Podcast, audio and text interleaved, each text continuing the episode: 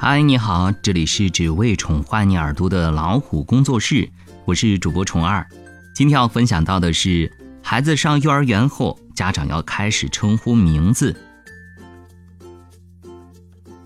宝宝、乖乖、小宝贝儿，不少爸爸妈妈都会给自己的孩子一个昵称。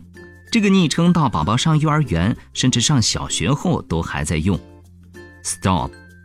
这种昵称在孩子上幼儿园后就该改口了，这是为什么呢？从幼儿园开始，请称呼孩子的名字。宝宝之类的昵称产生于婴儿期，它对孩子的心灵抚慰和情感交流，类似于无形的奶嘴，是伴随着奶嘴而产生的，也应该随着孩子的断奶而终止。它和奶嘴一样，仅仅适用于只能以哭声或咿呀表达感情和需求的婴儿。当孩子能够奔跑、生活自理，尤其是上了幼儿园和小学以后，家长就应该理智地改口称呼孩子的名字。这是因为，当孩子开始集体生活后，他需要适应没有太多人围着他转的集体生活，需要学会独立，而宝宝。贝贝之类的昵称就会抵消学校教育带来的作用，让孩子依然觉得自己是家中的掌上明珠，是还没有长大的小宝宝。相对而言，称呼孩子的名字，则会让孩子觉得自己的身份不一样了，长大了也多了一份责任感。称呼孩子名字，你需要注意啥呢？父母应该注意以下几点。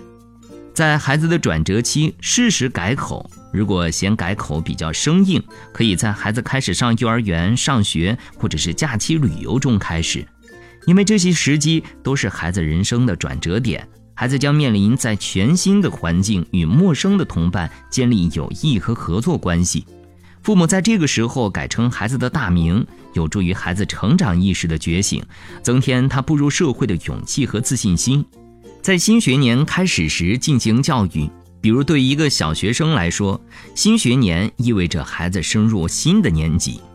因此父母应该跟上孩子成长和学校教育的节奏，在称呼上明示或暗示孩子他的身份不同了，应该承担起更多的责任。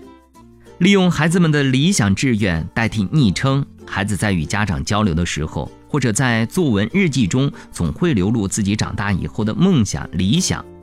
幽默的父母不妨就以孩子的理想代替昵称，给孩子积极的心理暗示。如对于长大想当警察的孩子，家长可以戏称“王警察”；对于想当医生的孩子，称为“李医生”；想当科学家的孩子，可以称为“张教授”。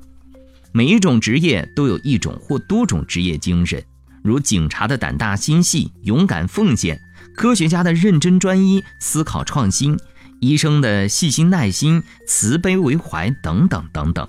这些都可能随着称呼强化孩子长大的意识，为孩子的行为树立良好的样板。